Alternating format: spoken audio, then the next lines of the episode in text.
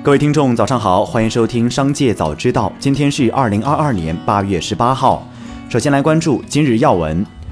拼多多正在筹备跨境电商平台应用，预计在九月中旬上线。第一站是美国，模式将效仿中国最大跨境电商独立站西音，正在全品类招商。这被认为拼多多目前最重要的战略项目之一。拼多多此前最重要的战略项目社区团购业务多多买菜的多位一级主管已转岗负责该出海项目的具体事宜。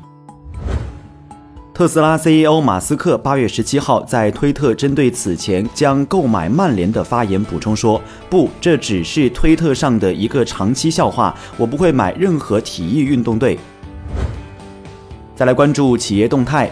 近日，一张印有格力 logo 的图片在网络上流传，引发大众对高温空调使用的关注。该图片显示，气温已接近空调正常运行的临界点，高温会导致空调制冷效果变差，甚至室外机热保护停机。格力客服回应：“这不是官方发布的，我们格力空调室外温度超六十度也能运行。”八月十六号，四川阆中一车主称自己买了七天仅上牌三天的比亚迪汉千山翠发生了自燃。车主称车也没有被暴晒过，刚出车库开出来就冒烟了。对此，消防的工作人员称具体原因还在调查中。比亚迪客服说暂未接到相关情况反馈，后续会有工作人员跟进了解具体原因，检测后才能判断导致自燃的原因。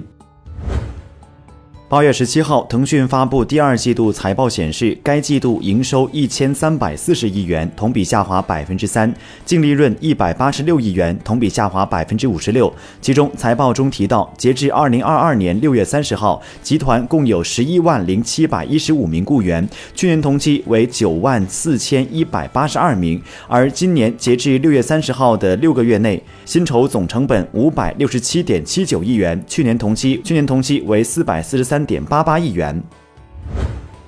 香港富豪郑家纯旗下周大福企业考虑出售旗下澳大利亚能源公司，初步估值约三十亿美元，并已委托高盛集团协助出售事宜。按照要求，国家电网和南方电网将分别成立北京和广州可再生能源发展结算服务有限公司，统筹解决可再生能源发电补贴问题。电网公司把补贴保理业务交由一个专项公司完成，在财政拨款基础上，按照市场化原则，通过专项融资以解决补贴资金缺口。据风能专委会综合各项因素测算，截至二零二一年底，可再生能源发电补贴拖欠累计约四千。亿元，预计二零二八年电价补贴缺口达到峰值。近日，北京市消费者协会发布吸湿速干类服装、防晒类服装、冰袖及帽子等功能性纺织产品比较试验结果。吸湿速干防紫外线服装样品中，六家电商平台销售的二十三款样品未达到相关标准，涉及 AUM、维曼莎、匡威、匹克等品牌。再来关注产业新闻。数据显示，中国市场手机销量约为一点三四亿台，暴跌百分之十六点九。这个数据也是二零一五年至今为止最差的销售数据，而二零一七年的顶点销售数据为四点七亿台。根据这个数据来看，五年时间预计跌掉了两亿台的销量。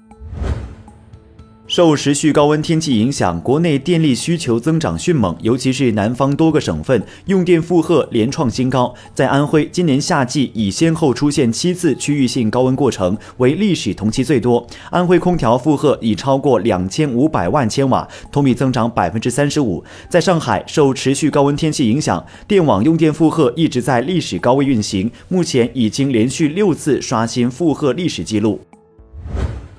数据显示，七月协同办公月活跃用户保持高位，钉钉月活跃用户数为一点九一亿，排名第一，其次是企业微信九千五百九十九万，飞书七百三十四万。钉钉七月 MAU 相比六月微降五百万，为暑期因素所致。据了解，钉钉的用户结构与二零二零年相比已经发生了较大转变，目前主力用户以企业员工为主。